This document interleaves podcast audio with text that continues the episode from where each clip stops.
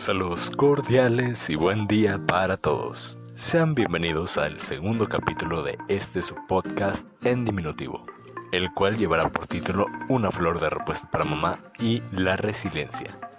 Para tener un inicio adecuado a lo que quiero hablarles al día de hoy, empezaremos con nada más y nada menos que una obra de literatura infantil y juvenil.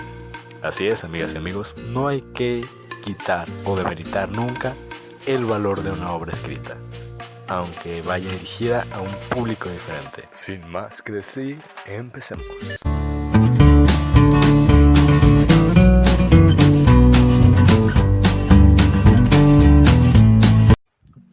Una flor de repuesto para mamá, de Rebeca Elisegui. Esta es mi mamá.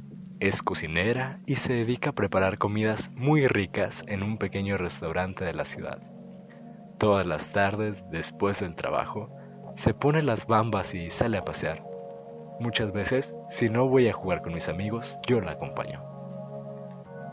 Pero una mañana de otoño, justo cuando las hojas de los árboles empezaron a caer, mi madre se llevó una gran sorpresa.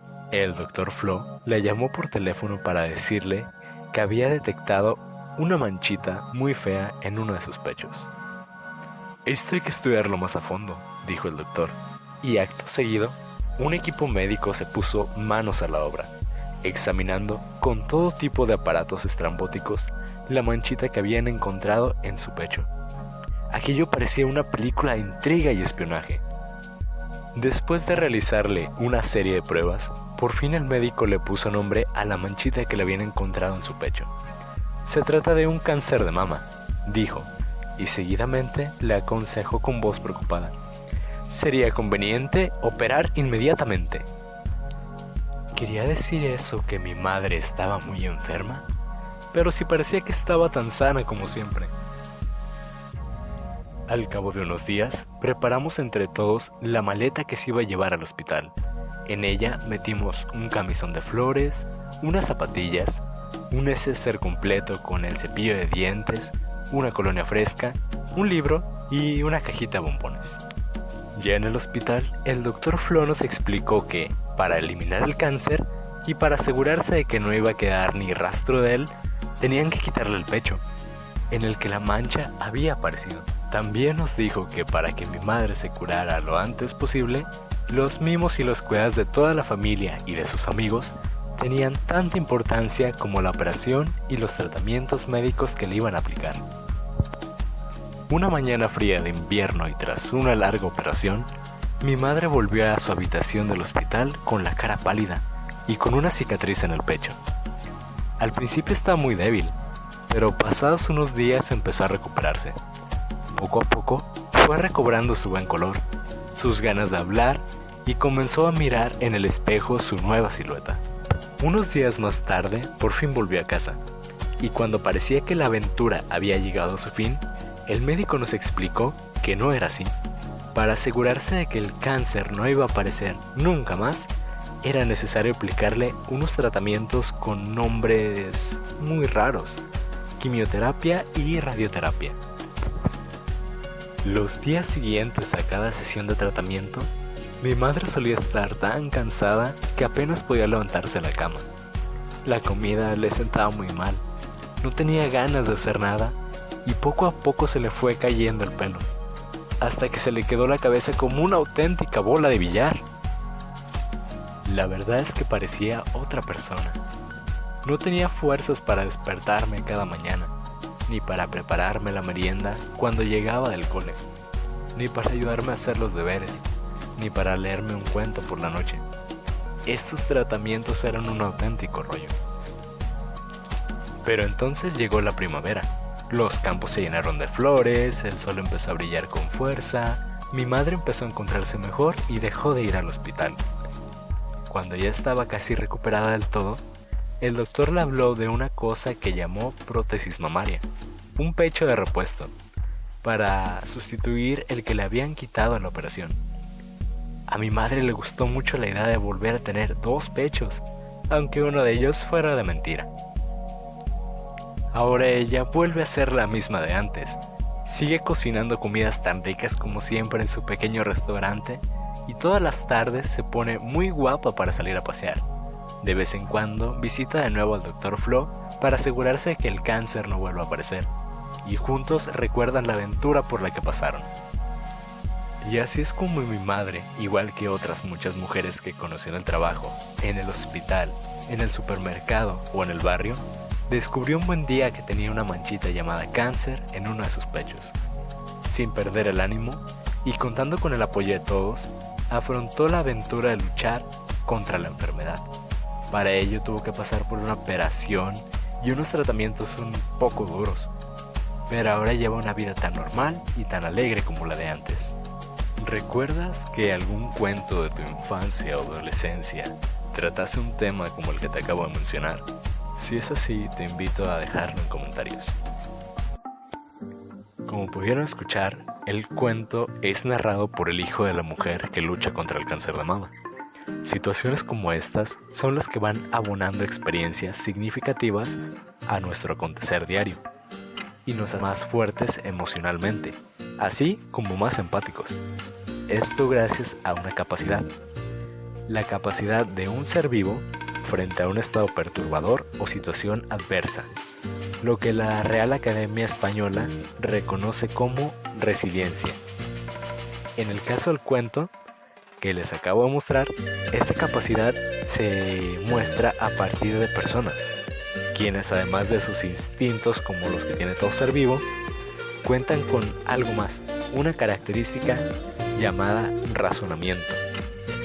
Este razonamiento lo vemos en el momento que la madre se da cuenta que tiene por quién vivir, aunado a un instinto natural de querer vivir, como el de todo ser vivo. Esto es lo que la hace afrontar la situación que tanto la queja en ese momento, el cáncer.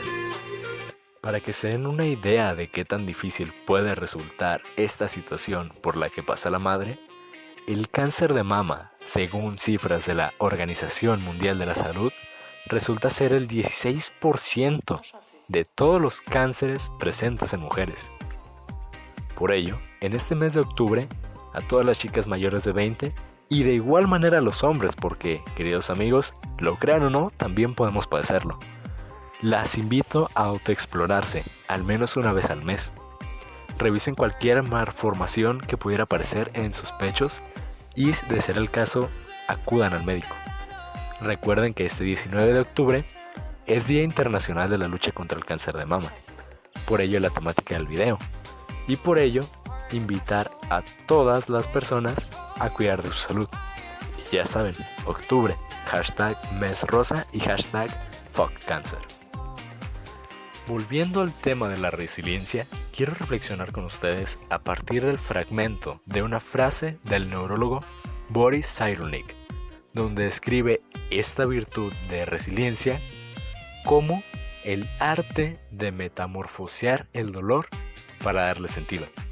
La capacidad de ser feliz incluso cuando tienes dolores en el alma. Esto, además de lo que acontece en el cuento, lo vivimos muy a menudo. El mero hecho de salir al colegio o ir al trabajo con el pesar de no hice tal cosa, cómo extraño a tal persona, quiero darle una solución a esto y rápido. Con ayuda de la resiliencia podemos resignificar esas cosas, todo aquello que nos aflige, y convertirlas en motivación. Si no hicimos tal cosa, aún tenemos tiempo. Si perdimos a un ser amado y lo extrañamos, Debemos seguir adelante pensando en que estaría orgulloso o orgullosa de vernos triunfar. Y finalmente podemos transformar ese quiero en un puedo. Puedo ver que es aquello que no me deja avanzar. Puedo afrontarlo y puedo solucionarlo. El ejemplo más claro que puedo darles referente tanto a resiliencia como al cuento del día de hoy es la señora Patti Vaselis una estandopera que la primera vez que la vi fue en un programa de comedia de Franco Escamilla. En ese momento me llamó demasiado la atención su forma tan vivaz de expresarse. Al ver su Instagram y su canal de YouTube, me di cuenta de que años atrás, tres si mal no recuerdo, le diagnostican cáncer de mama. pasa por un tratamiento y le dicen que le queda menos de un año de vida. Al espectarlo de esta manera y al verla lucir una sonrisa tan galante en dicho programa, me di cuenta de que Patty Vaselis es la personificación de la resiliencia y gracias a la vida por prestárnosla todavía, es la personificación de que teniendo esperanza, fe y esforzándonos, podemos superar adversidades que parecieran imposibles para nosotros. La señora Patty es la imagen, como les digo, de esa esperanza que nos va a llevar a avanzar. Con lo que vimos el día de hoy, lo cual puede ser una montaña rusa de emociones para algunos, les quiero dejar los siguientes mensajes en este podcast en diminutivo. El primero sería que no pierdas la fe en ti mismo. Cree en ti mismo antes de esperar que otros crean en ti.